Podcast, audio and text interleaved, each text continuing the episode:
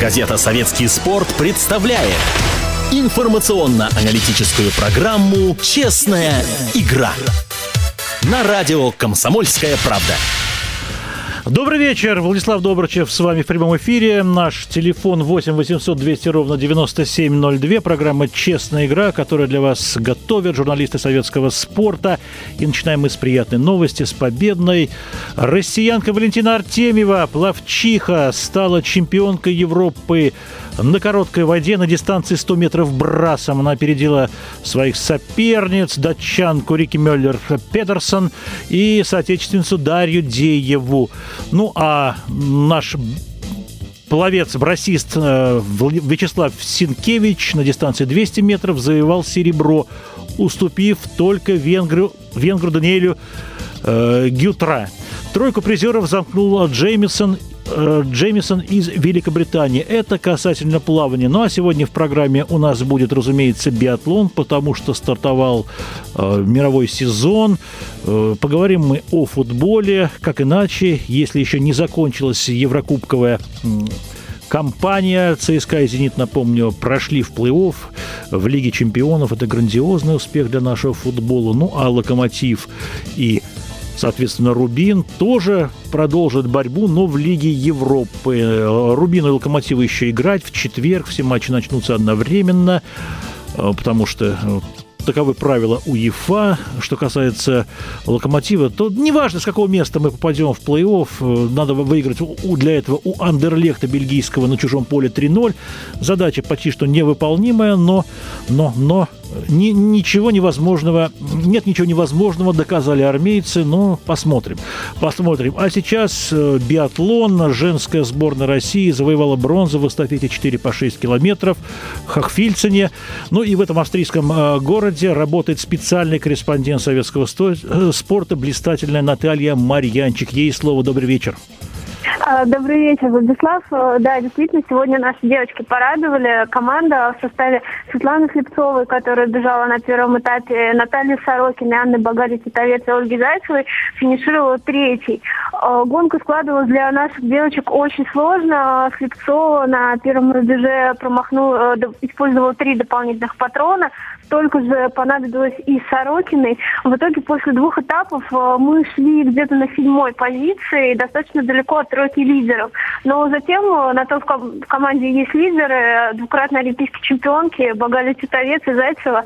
На двоих не промахнулись вообще ни разу и уверенно вытащили нашу команду в тройку. К сожалению, до француженок, которые были вторыми, и особенно до норвежек нашим девушкам было далеко.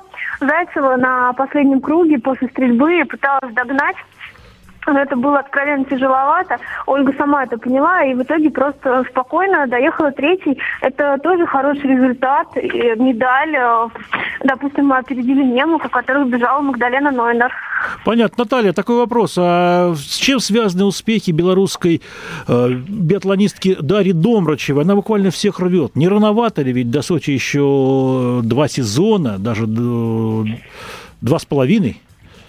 Нет, на самом деле любители биатлона Даша давно знают. Это не какой-то неожиданный успех. Она давно шла к этим результатам, а давно отличалась очень быстрой скоростью на лыжне. Сейчас к этому добавилась стрельба. А вот и результат. Нет, это мне не кажется, что это рановато. Допустим, Даша ровесница и подруга даже нашей Светы Слепцовой.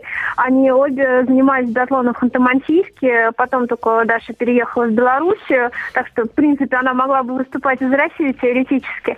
Но Света Слепцова наша уже к этому возрасту олимпийская чемпионка, дома чего пока нет. Я думаю, в Сочи она рассчитывает догнать.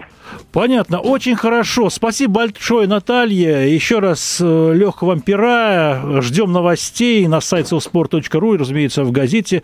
Э, Веселые, задорные, победные, э, хочется верить, репортажи. Ну, а сейчас с биатлоном все. Проект советского спорта на радио «Комсомольская правда». Программа «Честная игра». Вот вы знаете, когда российские волейболисты уступили э, сначала в полуфинале на чемпионате Европы, а затем и в матче за третье место, в общем-то настроение было такое упадническое. Не верилось, что они так легко пробьются на Олимпийские игры через кубок. Мира. Будет такой затяжной вход в Лондон. Но вот Олег Чекирис, который сопровождал сборную России в Японии на Кубке мира, был иного мнения. Написал он великолепный репортаж с решающего матча э, сборной. Я с удовольствием приглашаю его в студию. Олег, как вы уже успели акклиматизироваться, нет? Добрый вечер. Еще не совсем. Я все-таки засыпаю в десятом часу, но постараюсь акклиматизироваться. Олег, что случилось с командой Владимира Олегна в Японии? Почему такое преображение? Что за метаморфоза? Э, я не думаю, что метаморфоза, но не получилось у нас на Европе. Сербы, сербы это наши просто злые гении. Они на чемпионате мира не пустили нас в полуфинал в прошлом году. В но этом... поляки-то, поляки-то не злые гении, нет? Э, ну, поляки, да, не злые гении, но, к сожалению, но просто проиграв э, в полуфинале, уже наши не стали играть за третье место. Что изменилось? Добавились два человека. 36-летний Сергей Тетюхин и 35-летний Роман Яковлев. Э, Тетюхин по-прежнему, несмотря на возраст, один из лучших в команде, блестяще провел весь турнир. Правда, в конце да, получил травму, но и даже с травмой он сыграл очень важную роль. Э, не хватало нам ветеранов. У нас э, очень молодая, одна из самых молодых команд, самых перспективных. Не хватало вот, вот этого компонента ветеранов, которые могут помочь, которые иногда могут заставить играть. Ну, этого не не приходилось им делать, но их э, слово, их дело, их помощь очень э, помогла команде. Понятно. Кубок мира проходил по очень сложной формуле. Нельзя поподробнее рассказать, в это, чем ее нюансы? Это круговая система. Я вот, честно говоря, кроме шахмат и затрудняюсь найти э, назвать вид спорта, в котором еще сохранилась круговая система, но в игровых видах спорта точно такой нет. То есть каждый с каждым, 12 команд за две недели надо сыграть с 11 командами. Очень, тяжелый, очень, очень тяжелая система очень э, трудно приходилось игрокам. Э, я разговаривал с э, врачом сборной уже после победы. Он говорил, что в день приходилось делать по 30 уколов, потому что уже доигрывали ребята вообще на уколах. А Тарас Ктей, наш капитан, он тренировался по индивидуальному графику, Э, в последние дни он э, его он даже не мог встать с кровати с утра. Его э, сосед по комнате Александр Соколов его поднимал. Вот вплоть до этого по 6 уколов в день ему делали. Ну вот на таких морально-волевых качествах мы сыграли и выиграли этот турнир. В принципе, я могу сказать, что это наша система круговая, потому что у нас очень сильная команда и очень хорошая скамейка, в отличие от большинства других команд, где есть только основные игроки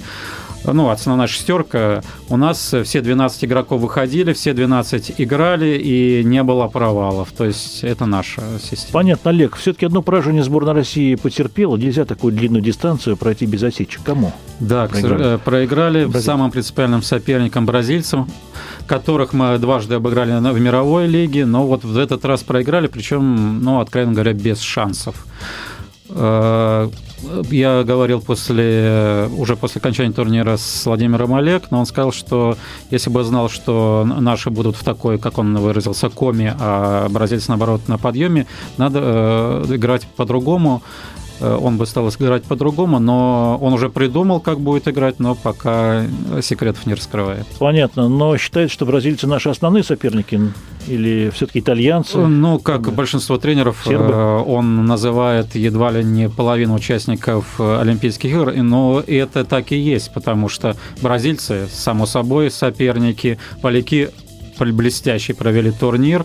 Молодая команда, это самый их большой успех вообще э, в Кубках мира э, сербы, итальянцы, за которых играет э, вот, сын нашего знаменитого связующего олимпийского чемпиона 80-го года Вячеслава Зайцева, Зайцева ага. Иван. Вообще у них пол команды, вот сыновья тех знаменитых отцов, которые чьи имена громко звучали в 80-х. Ну, говорят, что природа на детях отдыхает. Э, в случае с сыном Зайцева это не так? С сыном Зайцева нет. Он один из лучших, из ведущих игроков сборной, причем сборной Италии, к сожалению. Причем он хорош как, и на, как на подаче, так и на блоке. Я первую, первую игру, которую я его видел, это вот на мировой лиге в июле. Так я могу сказать, что по четырем показателям подача, прием, очки – блок, он был лучшим в команде. Он реально мог бы усилить и нашу сборную, но, к сожалению, человек родился в Италии, всю жизнь там провел, выбрал сборную этой страны. Понятно. Владимир Олегный был гостем редакции Советского спорта в пятницу, да? Да, э, в Казани э, мы провели э, выездную, выездную прямую линию. Олег, как и я сейчас, так и он был немножко сонным, потому что до сих пор не восстановился. Э, но и пообещал нашим э, казанским корреспондентам, что после Олимпиады подумает, не возглавить ли ему женскую команду. Ну, посмотрим. Ясно. Но работа с, с женщинами весьма специфичная. И тут надо и уметь подобрать, в общем-то, какие-то ключики и характерами сойтись, mm-hmm. не всем удается, на мой да, взгляд. особенно после больших побед, э, особенно в нашей сборной, потому что э, ну, Джованни Капрара выиграл чемпионат мира, потом провал на Олимпиаде, Владимир Кузюткин выиграл чемпионат мира, через год провал на чемпионате Европы и отставка. Очень сложно.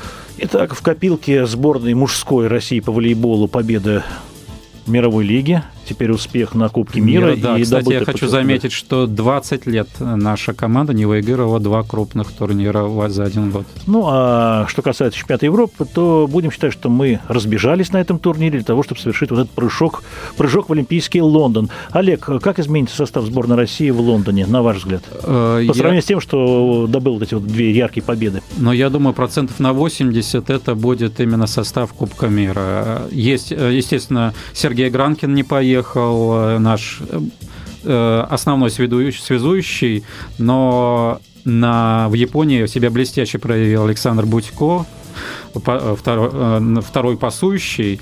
И я думаю, теперь э, будет очень серьезная конкуренция за место в составе. Должен потянуться Юрий Бережко, доигровщик казанского «Зенита». Сейчас он после травмы еще не в не очень хорошей форме. А так, я думаю, вот на 80, даже 90% процентов будет именно этот состав. Понятно. Напомните, Олег, женская сборная пробилась в Лондон?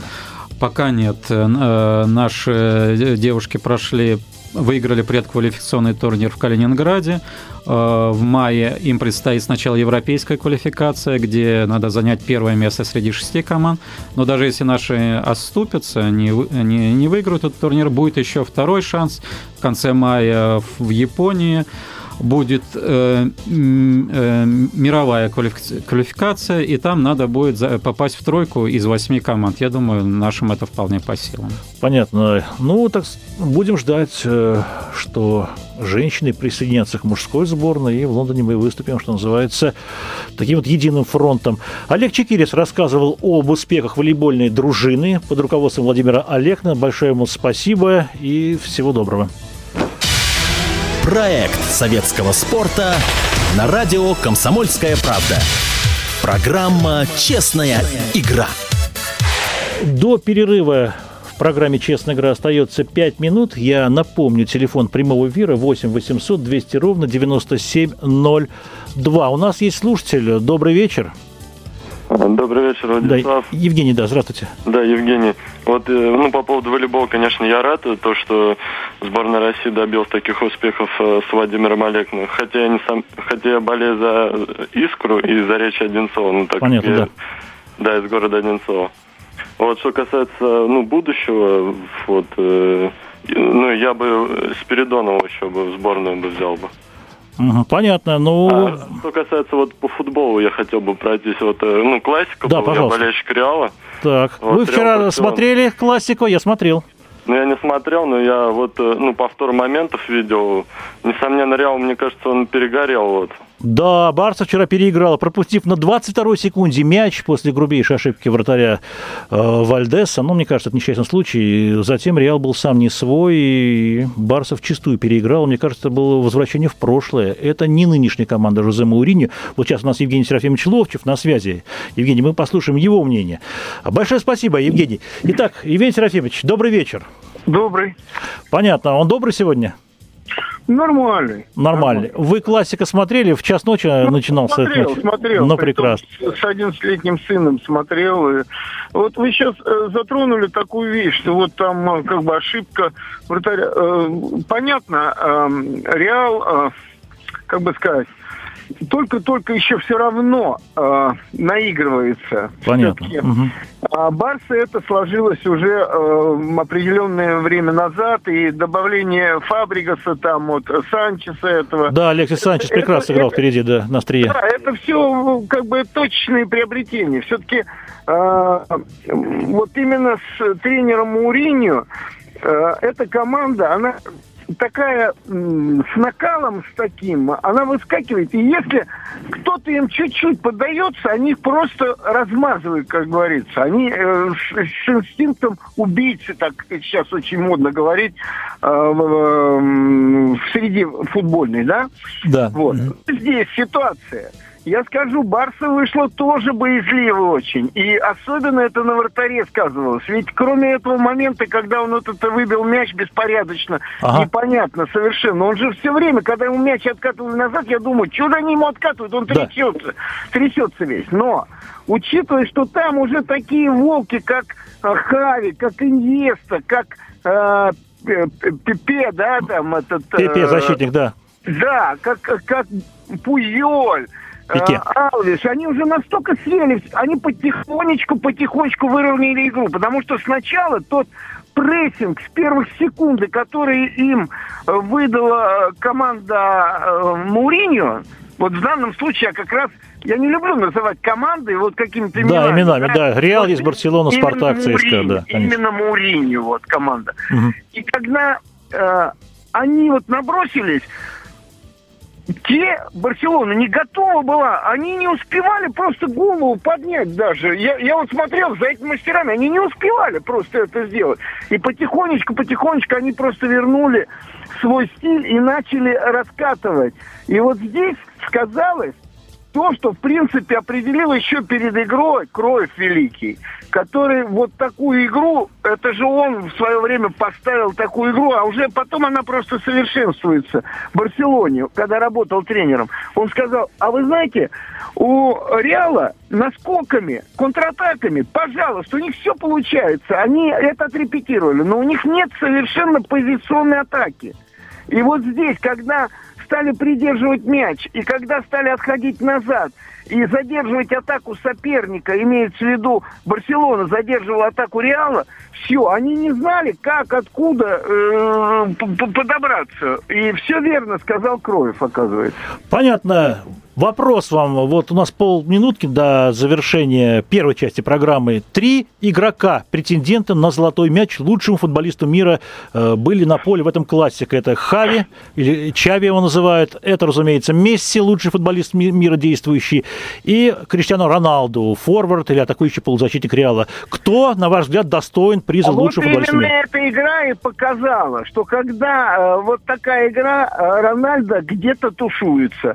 Месси по ногам немножко там задели, и все. И он все равно не похож на себя, который 6-7 мячей, когда забивают, солирует. И ветер, значит, Хави, да? Он ведет игру, он забивает решающие голы. Он не так много забивает, но он да. ведет все буквально. Для меня однозначно, что пришло время Хави, чтобы отметить. Потому что Месси уже много раз получал, Рональдо получал. Спасибо, Игорь Серафимович. Что да. Хави силил. Да, спасибо большое. Продолжим после перерыва. Газета «Советский спорт» представляет информационно-аналитическую программу «Честная игра» на радио «Комсомольская правда». Продолжаем программу «Честная игра». В студии по-прежнему Владислав Домрачев. Мы э, не договорили немножко о футболе. Выступил наш эксперт Евгений Ловчев. Э, его мнение в свежем номере советского спорта. И завтра будет у нас программа «Час футбола», где Ловчев схлестнется с Александром Бубновым, другим экспертом, весьма независимым, таким с оригинальным мнением, срывающим все и всяческие маски. Так что слушайте, а я сообщу, что 14 декабря последние матчи группового турнира, группового этапа Лиги Европы. Все матчи, все игры начнутся одновременно в 22.00, в 10 часов вечера по Москве. Рубин в гостях у греческого Паука постарается реабилитироваться за досадную ничью. Локомотив отправляется в гости к Андерлехту бельгийскому. Домашнее поражение 0-2, в общем-то, до сих пор сидит в занозе, занозой в сердце железнодорожников. Но я еще раз подчеркну, все наши команды вышли, все четыре команды вышли в весеннюю стадию. ЦСКА и «Зенит» в Лиге Чемпиона будет играть. Правда, со второго места наши клубы туда попали, но и слава богу, что вообще попали, потому что «Зенит» в последнем матче выглядел, мягко говоря, неубедительно в поединке с «Порту», в «Порту». И, ну, удалось отстоять ворота благодаря блистательному Вячеславу Малафееву. Ну, а ЦСКА победил Интер, что было весьма предсказуемо. Интер ведь лишен был турнирной мотивации. Итальянская команда заняла первое место в своей группе досрочно. Но многое зависело, если не все, от исхода другого поединка между французским Лилем и турецким Трабзон-спором. Нулевая ничья – это то, что было нужно ЦСКА при условии, конечно, выигрыша э, в Милане. Но, как говорится, все хорошо, что хорошо кончается, и весной наша команда должны выстрелить. Правда, много зависит от соперника. Конечно, все хотят, чтобы ЦСКА попал на обидчика «Зенита» кипрский АПЛ, но это из разряда, мне кажется, если не фантастики, то очень-очень такого счастливого жеребия. Дважды подряд э, грандиозно вести не может. Поэтому готов ЦСКА свистнуться с любым соперником, даже с Барселоной, обыгравший, обыгравший Реал. Ну, а еще раз напоминаю, в пятницу жеребьевка всех Еврокубков после того, как станут известны участники плей-офф Лиги Европы. Туда добавляются неудачники Лиги Чемпионов, команды, занявшие в своих группах третьи места. Ну, пожалуй, о футболе больше говорить не будем. Проект советского спорта на радио «Комсомольская правда». Программа «Честная игра». Теперь его величество хоккей. В общем-то, приближается Кубок Первого канала. Начнется он, начнется он в четверг. 15 декабря на арене Мегаспорт, что на Ходынском поле в 20.00 сойдутся сборной России и чемпионы мира Финны. Затем пятница – это выходной день, исполком Федерации хоккея России, праздничный ужин э, в честь 65-летия отечественного хоккея. А в субботу-воскресенье матчи турнира, в котором сборная Зентылы Беллидинова, сборная России будет, во-первых, отстаивать свою честь, отстаивать звание победителя, во-вторых, а, проверять, от чего же стоил наша победа на Кубке Карел на первом этапе Евротура. Но вернемся к своим баранам КХЛовским, уж извините меня за вот э, такое выражение. В московском «Спартаке» сменился не только тренерский штаб, но и руководство клуба. Э, теперь, теперь у руля команды, об этом сейчас расскажет вам наш корреспондент Дмитрий Нестеров, который побывал сегодня на первом матче «Спартака» э, при новом главном тренере Андрее Сидоренко. «Спартаковцы» уступили по булитам словацкого «Льву» 2-3. Дмитрий, я обращаюсь к Дмитрию Нестерову. Добрый вечер. Дмитрий, ну сильно изменился игра Спартака вот э, при новом тренере, и как зрители отреагировали на все эти перетрубации в руководстве э, краснобелых? Ну, игра Болельщики. Спартака, можно сказать, что игра Спартака изменилась, команда стала поживее, как говорят, э, огонь в глазах появился. Сразу заметно, что команда в неравных составах действует немножечко иначе, нежели чем при Викторе Пачкалине. Особенно это касается игры в меньшинстве. Не садится команда на ворота, не виснет буквально на вратаре, э, действует активно, что, в общем, сразу при результат принесло. Э, к примеру, в первом периоде «Спартак» позволили уже пять братков по воротам Косухина нанести. Что же касается болельщиков, то я вот здесь сегодня наблюдал довольно-таки запоздалую реакцию на выступление «Спартака», такое неудачное в последних в последнее время. Были такие язвительные баннеры, э, направленные на, э, это, на эту ситуацию. Один, э, один из баннеров был «Не позорьте Спартак», э, забиваем меньше двух, пропускаем не меньше пяти. А один из баннеров у болельщиков вообще отобрали, то есть они его не согласовали с руководством. Э, довольно был креативный, там были изображены трусы, и на трусах щита разгромные, с которыми «Спартак» проигрывал последние матчи, и слоган трусы не играют в хоккей. Вот не понравился руководству Спартака этот баннер, и э, из болельщиков, у болельщиков он был изъят. Дмитрий, мне удалось пообщаться вот недавно на вечере, посвященном 65-летию российского хоккея, который, отечественного хоккея, который организовал э, Москомспорт и Московская Федерация этого прекрасного вида спорта. И теперь руководит владелец «Спартака» Сергей Менделеев. Так вот, с Менделеевым я пообщался, и Менделеев сказал, что команда плохо готова э, физически, э, и поэтому заваливает вторую часть матча. А начинает она как раз очень даже бодро и порой выигрывает у своих соперников, но потом след какой-то срыв непонятный. Согласны ли вы вот с этим мнением? Да, пожалуй, согласен. Не только я, и главный тренер новый Андрей Сидоренко с этим тоже согласен. Собственно, с физики он и собирается уделить э, наибольшее количество времени в перерыв, который будет в связи с Кубком Первого канала. Э, что касается сегодняшнего матча, то да, во втором периоде, который «Спартак» в последнее время проводит из рук он плохо. Он третий или четвертый с конца по вторым периодам э, в турнирной таблице, так называемой. Сегодня тоже был такой отрезок. Команда начала подсаживаться. Но вот за счет этих вот морально-волевых, о которых говорил новый тренер, удалось выстоять. И второй период был выигран и все неприятности для «Спартака» как раз начались в третьем периоде. Хотя я бы не сказал, что они носили такой и вытекали из логики игры. Понятно. И все-таки удивительно, но Менделеев, э, владелец краснобелых, заявил, что задача а именно попадание в плей-офф, не снимается. И этот сезон нельзя доигрывать ни в коем случае, нельзя, что называется, копить, чтобы потом выдать на гора когда-то потом. Удастся ли Спартаку, как вы думаете, совершить подвиг? Сам Менделеев не отрицает, что решение этой задачи э, – спортивный подвиг. Очень трудно будет, э, да, согласен, сродни подвигу это будет, потому что сейчас отрыв очень большой. Э, но если Спартак будет показывать ту игру, которую показывал сегодня, предположим, в первом периоде, то, в общем, все возможно. Хотя уже не все от Спартака зависит, очень много зависит от конкурентов э, в борьбе с плей-офф. Сегодняшний матч просто никак не должна была команда проигрывать, но, к сожалению, для болельщиков Спартака за 20 секунд упустили красно-белую победу, когда Лев снял вратаря, заменил его шестым полевым игроком, и прозевали Спартак Цемикушу около пустого угла ворот, и он матч в овертайм перевел, а потом по булитам, к сожалению, да. Спартак... Прозевали своего бывшего игрока. Да, Юрая Микуша, который, мне кажется, пришелся по ко двору нынешнему, в нынешней команде. Ну, трудно говорить сейчас со слагательным наклонением, пришелся бы он ко двору или нет. Просто он, э, когда уезжал в Лев, тогда был взят э, Марцел Госса, и казалось, что и казалось, что, конечно, несопоставимы величины этих игроков. Да, кстати, как Госса после того, как его отец был отправлен в отставку, уехал в Освояси, вот я имею в виду Марцел Госса, как выглядит э, сегодня? Старается, очень старается, это видно, но что-то не получается, что-то не получается, и мне кажется, он комплексует немножко от этого. Понятно, пока не в своей тарелке немножечко. А что касается Ружечки, действительно большого мастера, но которого обвиняют в отсутствии характера. Ну, э, тут, к сожалению, надо либо принимать его таким, какой он есть, либо уже не принимать совсем. Он играет в своем стиле, ну, можно сказать, когда захочет. понятно. Я помню слова Менделеева, у меня такой штиль.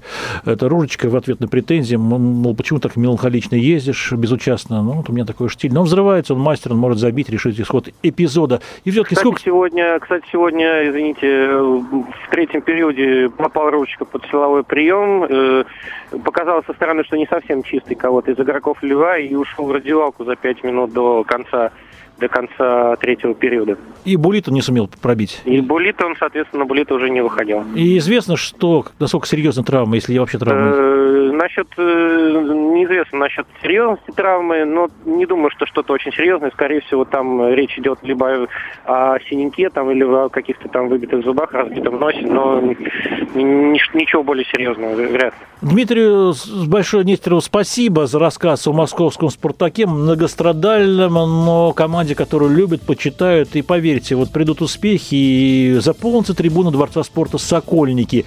В другом матче с участием московского клуба ЦСКА, он гостил в Мытищах играл против «Атланта», тоже произошла серьезная травма, получил ее защитник хозяев и сборной Казахстана Максим Семенов. Он вообще, мне кажется, в третий раз за сезон травмируется.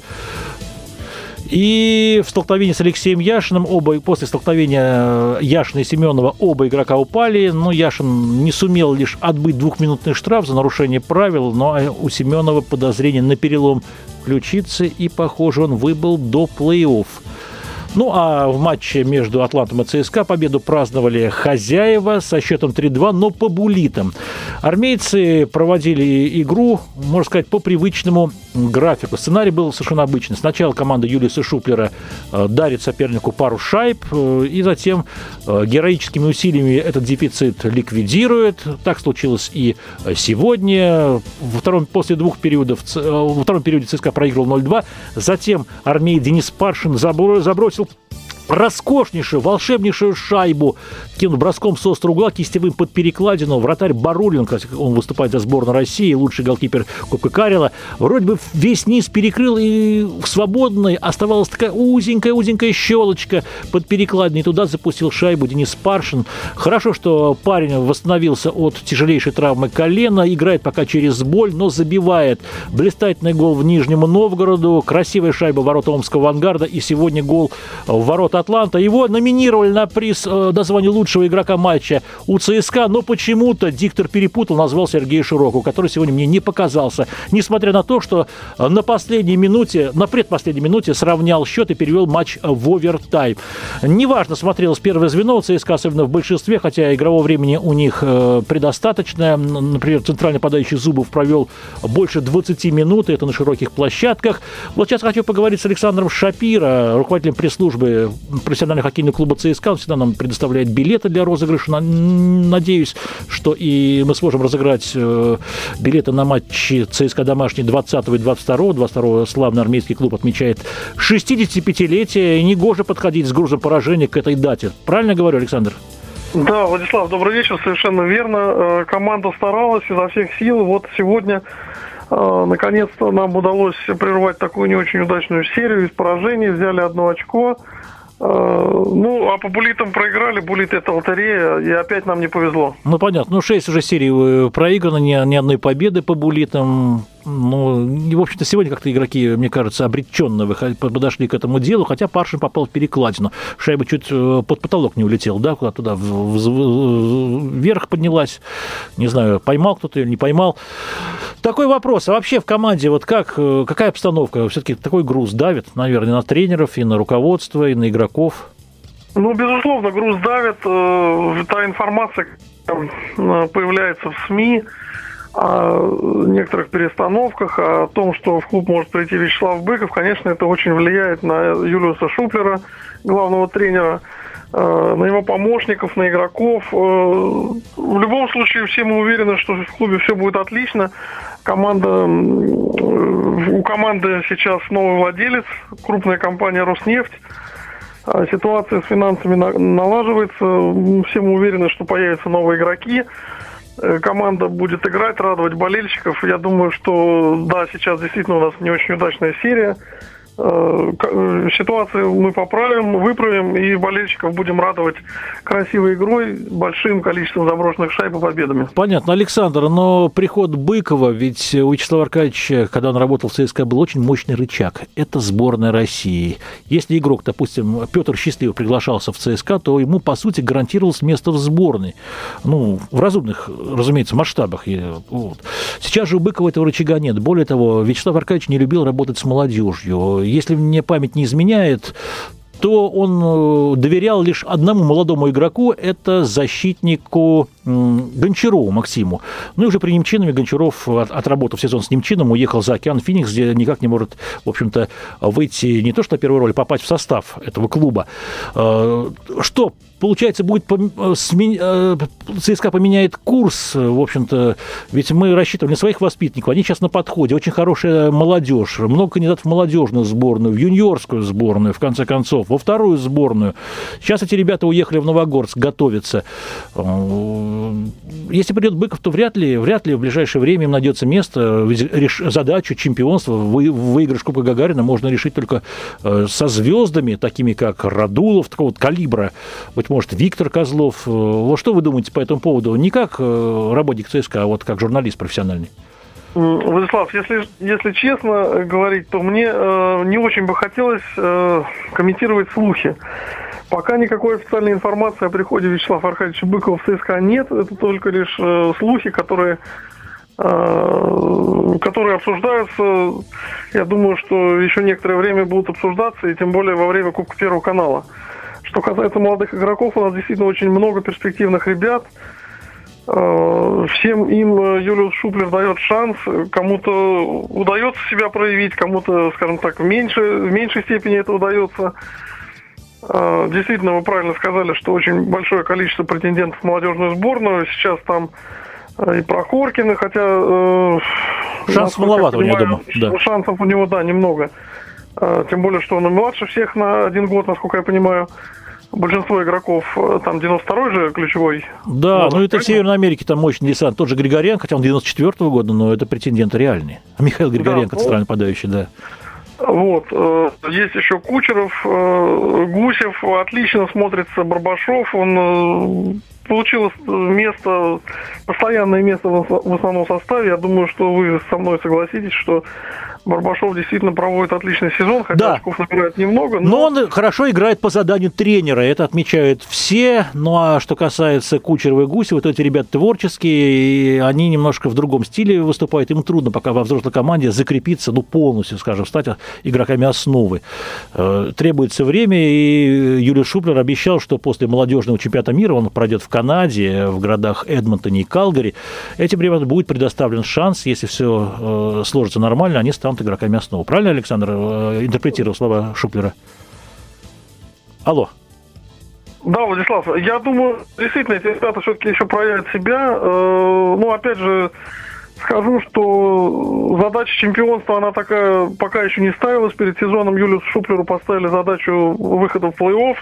Я думаю, что если нынешний состав выйдет в плей-офф, а в этом лично я не сомневаюсь, что команда там будет играть, и пройдет первый раунд, я думаю, что задачу на сезон можно считать выполненной. А что будет дальше? Видимо, надо приглашать каких-то действительно звезд, чтобы решать главную задачу. Понятно. Э, удастся ли пригласить игроков уровня Радулова, Козлова, э, не знаю, хотя я уверен в том, что средства в клуб будут вкладываться большие. Компания «Роснефть» все сделает для того, чтобы хоккейный клуб ЦСКА вернулся на былые лидирующие позиции в нашем хоккее. Спасибо большое Александру Шапиро, руководителю пресс-службы э, легендарного хоккейного клуба ЦСКА. Ну а сегодня матч э, между Атлантом и армейцами предвосхищала э, история криминального толка. Нападающий Игорь Мусатов из Атланта в субботу вечером вляпался, так сказать, стал героем полицейских сводок, героем криминальной хроники. В центре Москвы он строил какие-то гонки на Мерседесе, не имея при этом водительских прав и, в общем-то, документов на машину. При нем был только паспорт. Он убегал от патрульной машины ГИБДД там, э, и в итоге, и в итоге сегодня вышел на и забил победный болид. Сам Мусатов на все вопросы об этом отказывается отвечать. В клубе тоже в рот воды набрали. Ну, об этом вы сможете прочитать на нашем сайте sosport.ru и, быть может, в газете «Советский спорт». А с вами этот час провел Владислав Домрачев. До новых приятных встреч.